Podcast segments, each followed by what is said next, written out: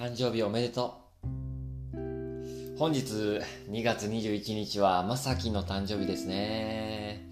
いや、本当にもうですね、あのー、もう素晴らしいですよね。えー、先日もあのー、見ました？あの、山田孝之との対談。えー、見応えありましたね。えー、あの、松本中井というね、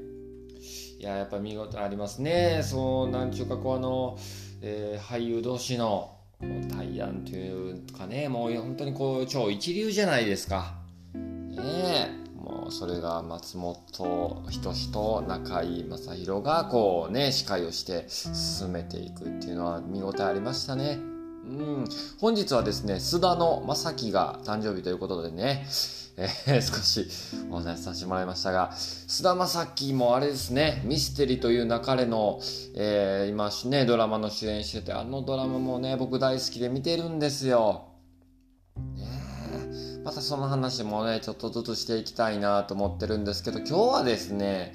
やっぱあれですね、あの、妻小学生になるの話をしときたいですね。えー、見ました皆さん、第5話。というか、あのね、え1話から見ているという方もね、いない、あの、いらっしゃらない方もいると思うんですけどもね、僕、この妻、小学生になる、毎週金曜日のね、10時からやってるやつ見てるんですよ。えー、今回ざっくりとね、あの、ざっくりとちょっとあの、ストーリーを言うと、まあこう、夫婦ね、あの、まあ妻が、えー、まあ事故によって亡くしてしまうんですけど、10年後にこう、小学生に生まれ変わって現れるというね、まあ本当にざっくり言いましたが、そういう話になってるんですけど、これがですね、本当に面白いんですよ。なんかこう本当にもう原作漫画ということもあって、えー、こう非常にこうね、えー、非現実的な、えー、ストーリーの設定やけども、これがね、意外に見ていくと面白いんですよね。うん。まあ、今回の第5話っていうのも、えー、まあ、このね、生まれ変わりであった、こう、小学生、妻、生まれ変わりの妻の小学生がですね、えー、まあ、こう、今自分の家族、自分、今現在の母親もいてるんですけども、その母親とね、母親吉田洋なんですけどね、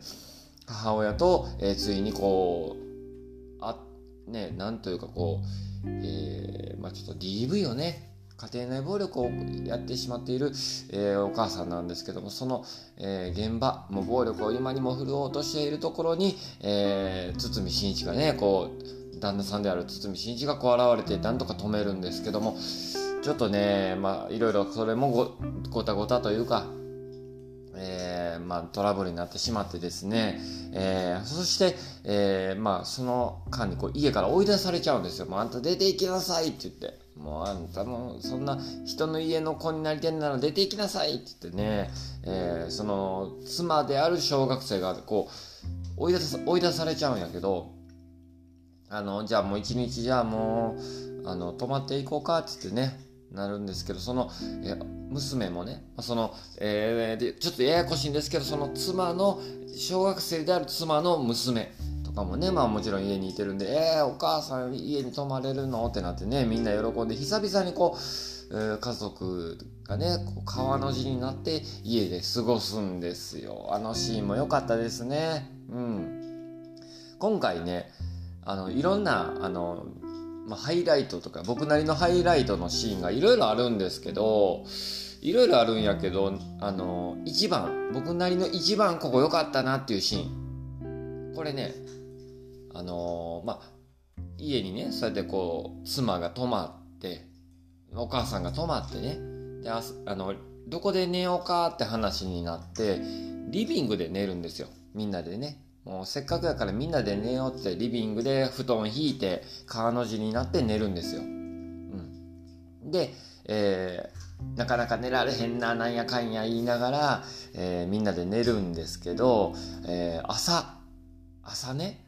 起きるんですよ、えー、朝起きたらけどあの妻がもう先に起きて料理をトントントントントンってこうねまな板こう包丁が当たる音がしてこれで目覚めるんですよね。でその時に、えー、堤真一がこうあもう朝かってなもんでむくっと起きるんですよね。でそれにあのあこの音に気づいてパッてね顔を上げたら石田ゆり子がキッチンに立ってトントントントンとしてこう料理を作ってる姿がパッて見るんです。あれって、ね、高江やってなるなるんですよ。高江っていうのは妻の名前なんですけどあ高江やってこと石田ゆり子がもう映ってるんですね。ねこうそういうふうに錯覚するんですけど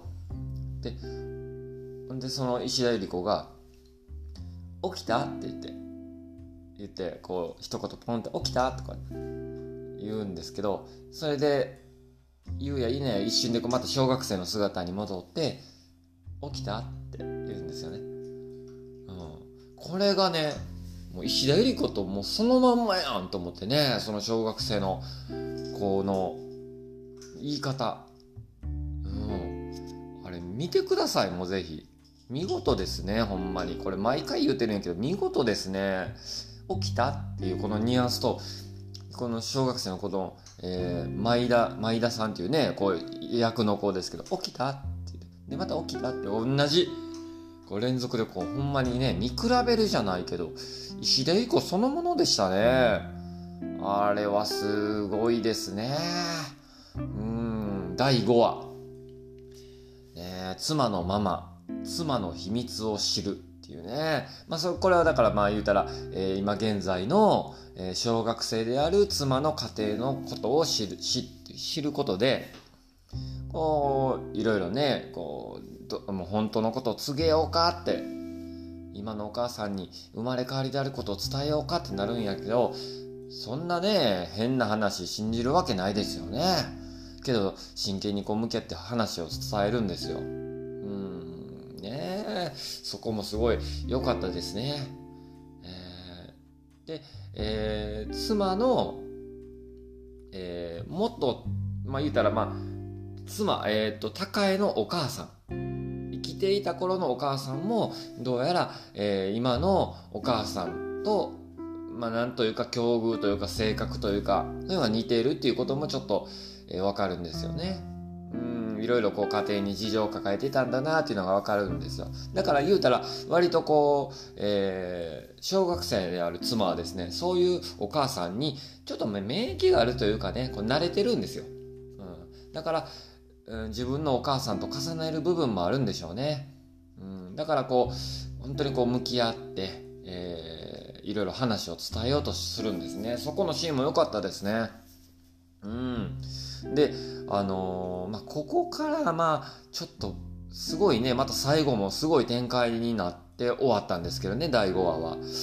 ここからまあ、ちょっと僕の少し考察というか、終わり方がね、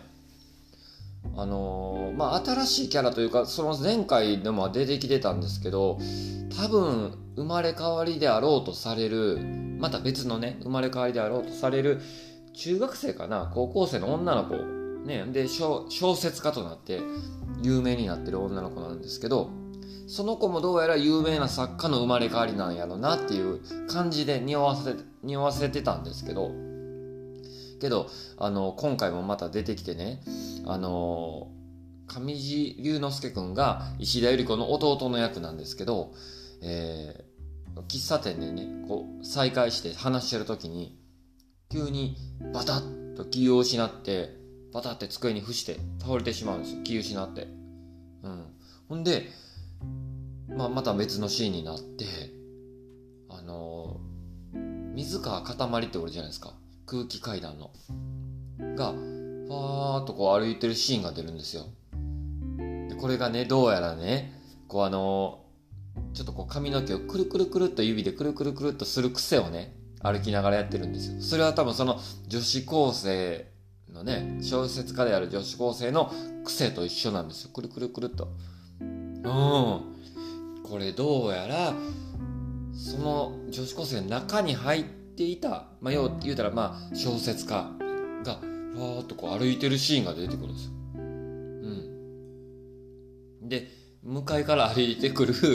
えー、警察官がぐーっと歩いてくるんですけどそのままぐーっと向き合って向き合ってこう歩いてぶつかると思いきやブーンとこう透き通ってブーンと通り抜けてしまうんですよね。うんだ幽霊の姿やったんですね。うん。これすごいな思ってね。きっとなんかこう生まれ変わりの姿ではあるけれどもその肉体からこう離れることもできるっていうでその離れてる間はこう気を失うんでしょうね。っていうことができるっていうのも出てくるのでゆくゆくはこうねあの妻もそういうふうに肉体からこう離れることもできるんでしょうね。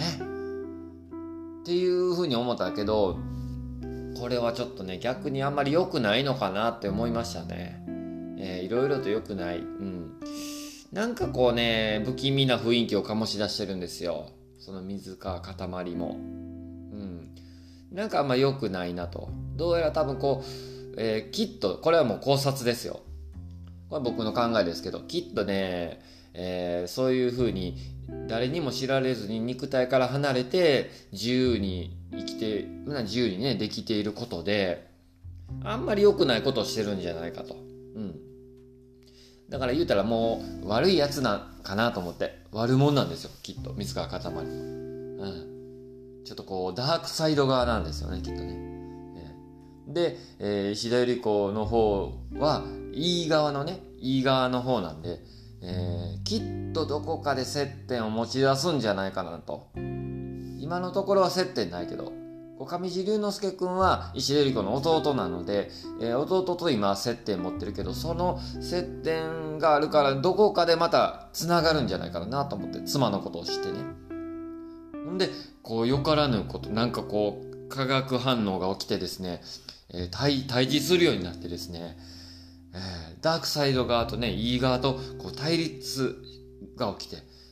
うん。で、こう、結局こう、戻れなくなるんじゃないかなと、肉体にね。うーん。で、ちょいちょいやっぱ出てくって気になるのは、あのー、妻のね、小学生側の、えー、小学生だった本当のね、小学生、この10年間の記憶っていうのは本当にこう曖昧で出てこないんですよ。なかなか。思い出さそうとすると、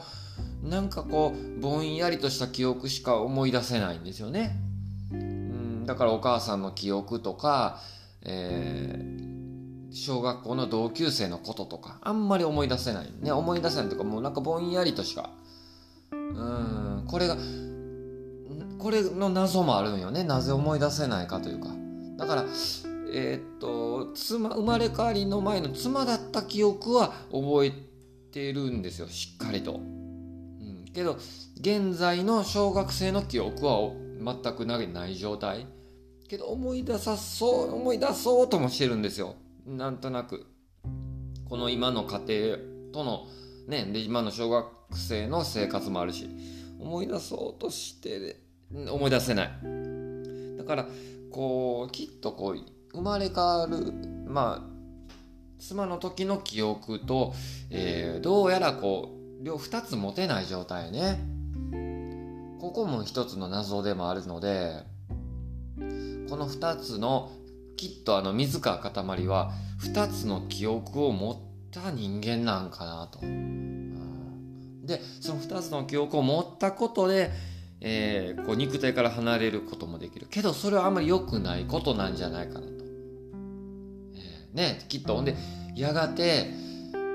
どちらかの記憶にしか持てないような選択肢を迫られる時がやがて来るんじゃないかなと。うん、きっと、自分はもう死んだ人間だから、この世界にはやっぱりもう死んだ人間はいといてはいけないんじゃないかなっていう決断をして、うん、また妻とのまた別れが来るんではないかなと、うん、思うんですよね。これまあ僕の考察ですけどね。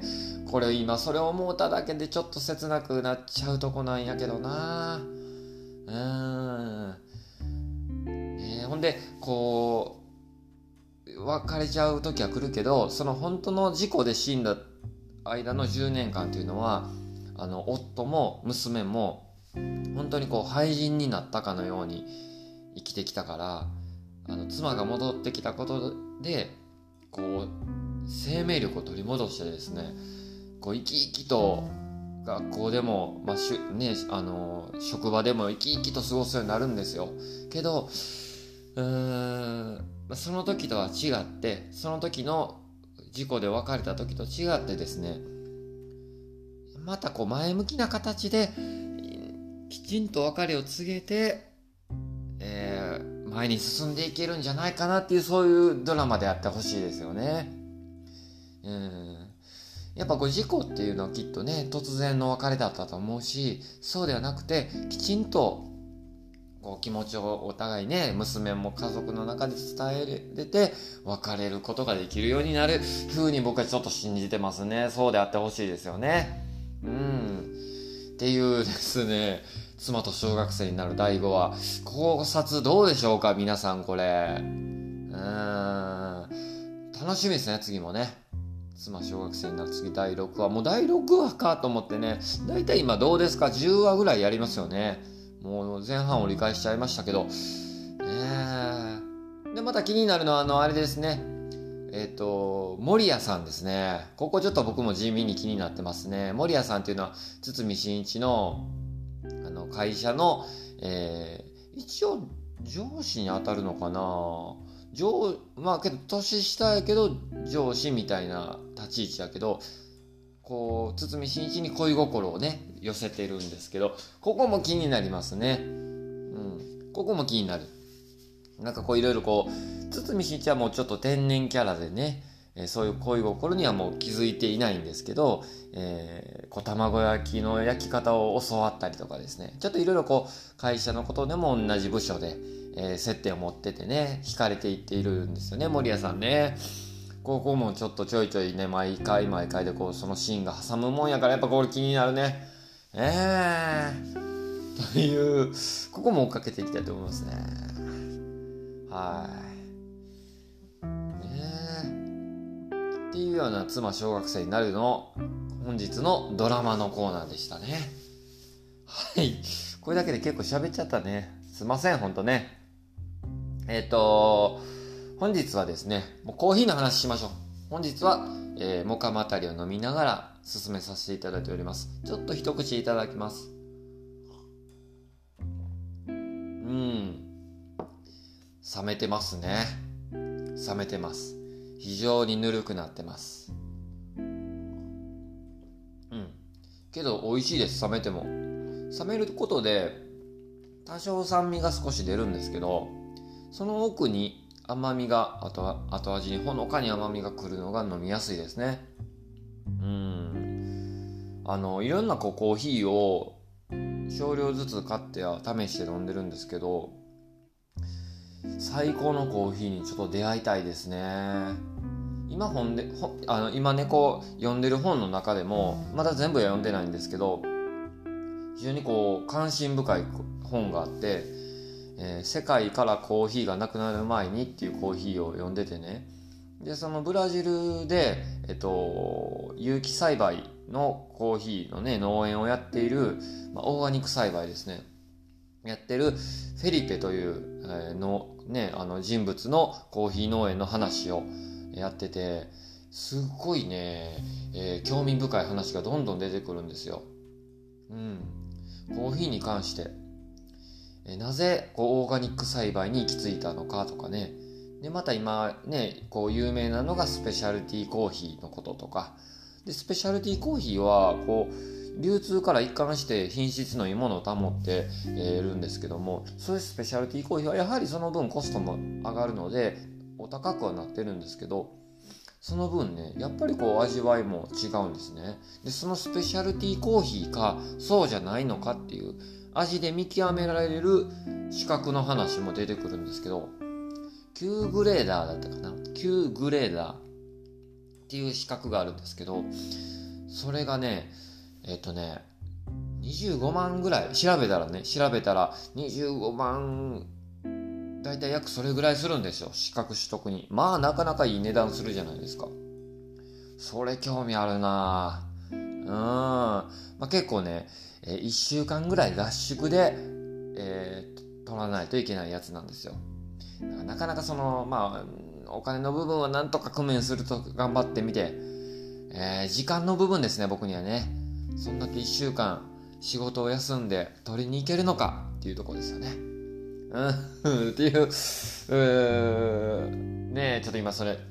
興味あります。まだそのね、本は全部読み切ってないんですけど、そのフェリペというね、ブラジル人、の、農園、農家の話でね、ちょっと気になるんで、またそれも読み進めて、ここでね、ちょっとずつ話していけたらな、なんて思いますね。あと、あれもね、話で、ちょっとまあ、今ほんまに前半ですけど、カッピングって言って、こうカップをね、バーっと異なる種類の豆のコーヒーを入れてカッピングって言ってこうね、で、えー、スプーンでこうすくって味を見ていくというね、カッピング方法、テイスティングの方法ですね、やってたんで、これもね、ちょっとね、興味あるんで、ちょっとあの、味を見極めれるような人間になりたいですね、僕もね。舌を研ぎ澄ましていかないといけません。はい。というわけで、えー、コーヒーはこんな感じですかね。猫はですね、まトムは、えっ、と、今日も朝寝てますね。僕は起きた時に、あの、爪研ぎの上でトムは寝ちゃってたんですけど、起きたら起きたで僕の布団の上にまた今、寝る場所を変えて寝ましたね。うん、結構昨日はですね、仕事とかでバーッと離れてたので、えー、一日トムは家で過ごすことが多かったんですけど、えー割とね寝る時間長いっすね。帰ってからも、えー、ちょっと遊んだんですけども遊ぶのもそこそこでね、あのー、しっかり夜も寝てます。はい。というわけで、えー、猫とコーヒーの話を無理やりぶっ込んだような状態でね8割妻小学生になるの話でしたねえー、皆さん見ているドラマなんかありますでしょうか？またね、質問設けてますんで、またコメントなんかを寄せていただけたらなぁなんて思います。はい。というわけで、あの、本日の猫とコーヒーとまるまる、猫丸をお届けしてまいりました。ちょっとお便りがね、あの、ちょっと読めなかったんですけれども、またおお便りも、またお待ちしておりますので、ぜひどんどんお寄せください。はい。というわけで、本日も猫とコーヒーとまるのターボイでした。また聞いてくれよな。